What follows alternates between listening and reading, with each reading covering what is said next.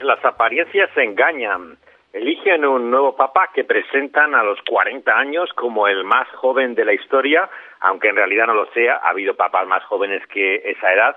Pero la pregunta que todos se hacen es, ¿será un papa liberal o conservador? La serie que han hecho para el canal de televisión por cable HBO, un italiano llamado Paolo Sorrentino, ganador de un Oscar por la gran belleza, pero también autor de obras conmovedoras sobre el paso del tiempo, como La Juventud o Un lugar donde quedarse, juega constantemente con esa incertidumbre. El nuevo pontífice parece ser más ultramontano que el cardenal más conservador, pero tiene más dudas que el teólogo más radical. Todo es tan desconcertante como la vida misma. La mirada de Sorrentino tiene esa capacidad irritante para algunos, pero hipnótica para otros, que resiste toda clasificación. Por un lado, representa la gran tradición del cine italiano, siempre ambicioso, provocador, sensible, original, yo creo que más interesante que el español en general. Y por otra parte, siempre bordeando lo excesivo, lo estrambótico, esto que asociamos siempre con la cultura italiana. Y que a mí, tengo que reconocer que me hace cierta gracia, me encanta la ironía. Esa serie, desde luego, me parece un respiro de aire fresco ante la mayor parte de lo que se está haciendo ahora en televisión. Eso sí, hay que decir que no es para todos los públicos. La mayor parte dirá aquello de que le resulta muy lenta, que nunca ha entendido muy bien lo que es, pero que quieren decir que hay tiempos muertos y que a veces yo tengo que reconocer que es lo que me atrae una película. Me encanta esa amorosidad en el cine. Pero desde luego a otros les chocará el tratamiento del sexo, nada convencional y lo incómodo sí que es para la mayoría también una historia que no se puede seguir fácilmente. Todo es extraño en el joven papa de Jan Pope, bastante incomprensible y se enfrenta al enigma misma de la condición humana. Encarnado por un actor británico, Jude Law, que aparece aquí en estado de gracia, el recién elegido Pío XIII, que toma este nombre, tiene 40 años. No era el candidato favorito, pero creen que puede ser el puente, ¿no?, entre tradicionales y progresistas, y escogen a un papa que no conocen.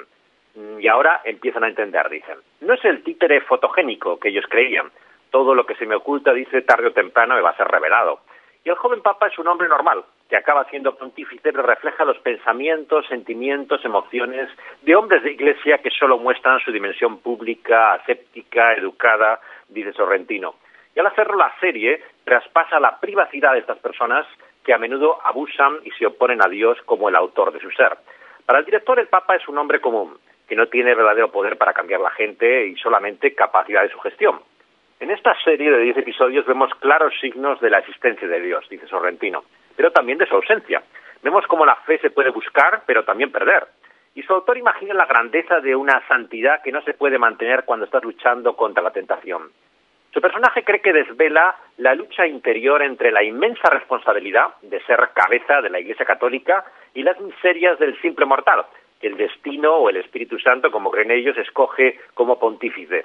El joven papa quiere acabar con el sistema que ha venido rigiendo la curia de la Iglesia. Se cierra a los fieles, sin embargo, y no sigue los consejos del astuto secretario de Estado, pero detesta la Iglesia tal y como es. Se opone al aborto, la eutanasia, la homosexualidad y tiene dudas de fe. No le interesa el ecumenismo ni la tolerancia y rechaza el merchandising, la promoción personal, prefiere el orgullo de la verdad, aunque cueste el aislamiento y la ruina de la Iglesia. El nuevo pontífice no quiere una religión amable, aunque haya menos católicos, por lo menos serán más fieles, cree él. No busca tanto la unidad de la fe como del temor a Dios, no de Dios, sino a Dios. Para este Papa, la Iglesia no es una ONG, tampoco persigue la fascinación que pueda producir a creyentes su presencia. Quiere que el papado no tenga rastro, de hecho. No busca ser estrella pop, es joven y guapo como el Jude pero no desea vender platos ni camisetas. Se resiste al marketing, no le importa hundir a la iglesia porque cree que en las ruinas va a resplandecer la verdad de Dios. Alguno pensará que es la inseguridad del conservadurismo, que se enfrenta a sus propias dudas y temores con una falsa certidumbre. Puede ser, no sé. Hay un elemento onírico en la serie que es fascinante. La primera escena nos muestra a un bebé gateando bajo una pila de ellos para descubrir finalmente a Jude vestido con el hábito papal, saliendo de la base de la pirámide. La soledad de este hombre que no para de fumar y que le encanta la Coca-Cola cero con sabor a cereza se muestra en momentos surrealistas como los que tiene con el canguro que le han regalado, un canguro de verdad.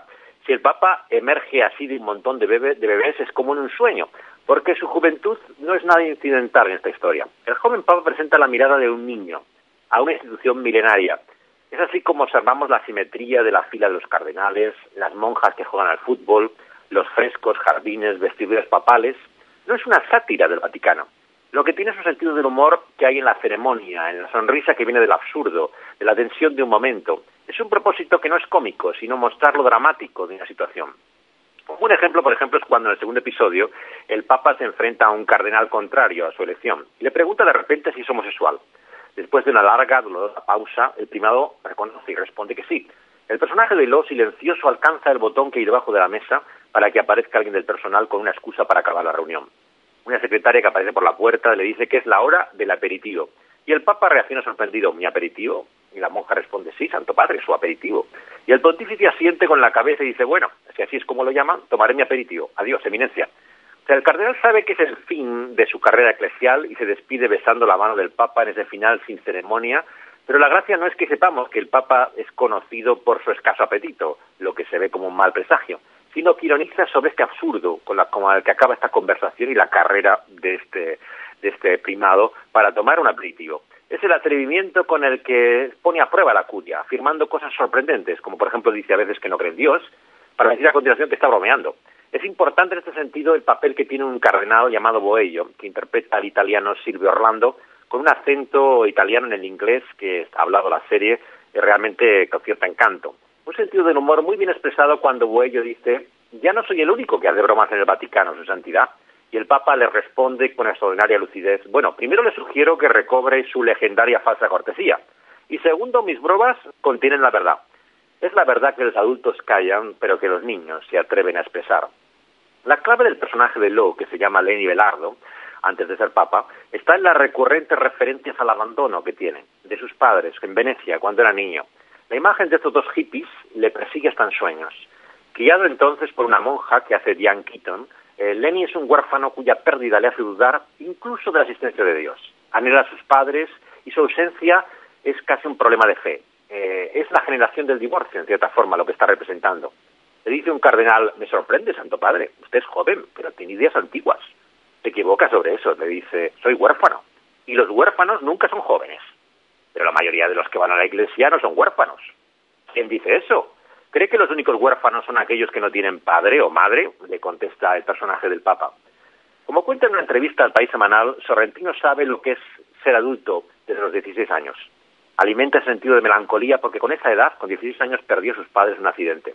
Hubo una fuga de gas en la casa en que eh, vivían y se llevó la vida del padre, que era Sasa, un empleado de banco, junto con su madre Tina, que había dedicado su existencia a crear un hogar para él. Y cuando le preguntan todavía sobre ello, la voz se le rompe. Él no quiere hablar de ello, aunque es un pensamiento cotidiano, reconoce. Aquellos que hemos perdido a nuestros padres a una edad temprana, como es también mi caso, entendemos la orfandad que hay detrás también de la parafernalia del Vaticano. Yo la he podido conocer hace unos años en que he sido representante de la Alianza Evangélica Mundial en consultas, conversaciones que había con un pequeño grupo, seis personas de diferentes continentes evangélicos. Hacíamos preguntas y eh, respondíamos a monseñores y obispos del Consejo Pontificio que había para la Unidad de los Cristianos, con la idea de tener más claridad sobre la doctrina católica. Como a veces hay discusiones sobre qué creen los católicos, qué no, pues lo más sencillo preguntarles a ellos directamente. Y eh, durante este tiempo he de reconocer que con mis interlocutores católicos me ha, asombrado literalmente la humanidad que llegan a tener, más que a muchos de mis compañeros evangélicos. Y es la humanidad que yo veo en este joven Papa. Ese Dios ausente que se revela para nosotros como un Padre, sin embargo, en el Señor Jesucristo, yo creo que cambia nuestra experiencia. El Hijo ha venido a hacernos parte de su familia. Es el espíritu de adopción el que viene a nosotros.